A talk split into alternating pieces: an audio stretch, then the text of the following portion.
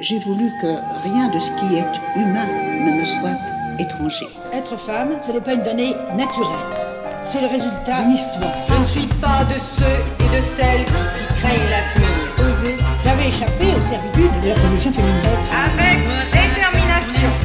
Je m'appelle Elisa, j'ai la quarantaine, et pourtant j'ai l'impression d'avoir eu déjà mille vies derrière moi. Il y a 13 ans, j'ai fondé un blog et Dieu créa, dans lequel je me suis mise à partager mes moments de femme.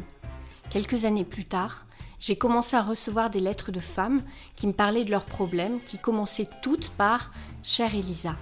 Et j'ai réalisé qu'il y avait une universalité dans ces écueils que nous partagions toutes. J'ai eu envie de rendre ces lettres publiques en un sens, d'accorder de l'écoute à celles et puis ceux qui n'en avaient pas. Aujourd'hui, vous allez découvrir avec moi l'une de ces lettres. Chère Elisa, je m'appelle Mathieu, j'ai 32 ans. Ma doudou s'appelle Marie, on s'est rencontrés à la fac. Elle est ma princesse indisciplinée. La première fois que je l'ai vue, je n'ai pas pu arrêter de me dire que je voulais me réveiller à côté d'elle et toucher ses cheveux. Et puis on l'a fait. Alors que tous nos copains de fac se sont finalement séparés, on a tenu bon, les amoureux de toujours. On a eu Estelle en premier, et encore, on a tenu bon. Pourtant, cela a été loin d'être simple tous les jours. J'ai commencé à l'exaspérer, tout ce que je faisais était de travers, et puis je suis peu à peu redevenue son bel amour. Estelle est si belle, elle nous a recollés ensemble. On est une famille. Et puis il y a eu Léon. Je n'étais pas trop sûre sur ce coup-là, mais Marie voulait absolument un deuxième enfant, et moi j'aime bien quand Marie est contente. Mais c'est là que tout fout le camp. C'est long à raconter, mais je ne fais plus jamais rien de bien. Marie ne me regarde plus qu'en soufflant, alors un jour bêtement, parfois on est con, mais qu'est-ce que je suis con, j'embrasse une collègue qui me tourne autour depuis toujours. Je m'en veux tout de suite. Ce n'est ni la bouche, ni la peau de ma Marie. Mais Marie, elle a des antennes, et elle me tire les verres du nez, et je suis obligée d'avouer. Depuis, elle est retournée chez ses parents avec ma belle Estelle et notre petit Léon, et moi je meurs sans eux. Elisa, Marie te lit tous les jours, alors je me suis mis aussi, je me suis dit que si je comprenais tout ce qu'elle aimait, j'arriverais à nouveau à lui parler. J'avoue, Elisa, je suis devenue accro, et même mes potes du poker se sont mis à te lire. T'es une madone, mais une madone qui joue du rock, quoi. Et puis Marie te lit, et je me suis dit que peut-être un soir, elle me lira chez toi, puisqu'elle ne veut plus écouter mes pardons. Marie, Marie, s'il te plaît, j'ai été le dernier des cons, pardon. Marie, j'apprendrai à tout bien faire comme il faut. Je t'amènerai des fleurs et on dansera comme des fous dans le salon.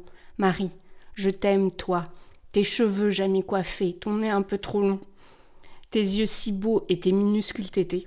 Marie, t'es ma princesse et la plus belle femme du monde, et je veux que nos enfants grandissent avec nous deux autour. Marie, si tu veux, on s'endette pour la vie et on se marie. Je t'aime, ton Mathieu. Merci, Elisa. Continue à être une madone qui joue du rock. Putain, ça fait du bien.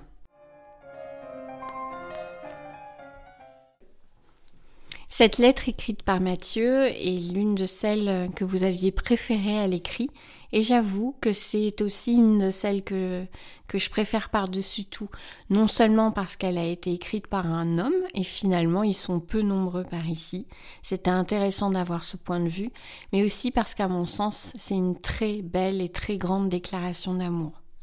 Alors je sais que la question qui vous brûle les lèvres, c'est de se dire mais pourquoi, mais comment, mais après? Donc sachez que j'ai reçu de façon régulière des courriers de Mathieu. Euh, elle lui a pardonné, ils sont ensemble. Donc euh, c'est une histoire avec un bel happy end. Et ça c'est très agréable de le savoir.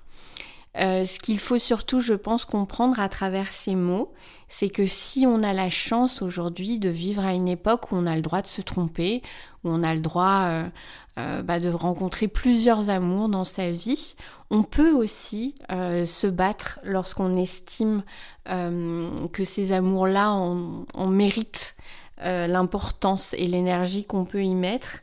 Et je crois que je ne tromperai personne en disant que les plus grandes histoires d'amour, les plus longues histoires d'amour, les histoires d'amour d'une vie n'existent pas sans écueil et que le véritable amour, c'est d'être capable de les traverser ensemble et de les dépasser.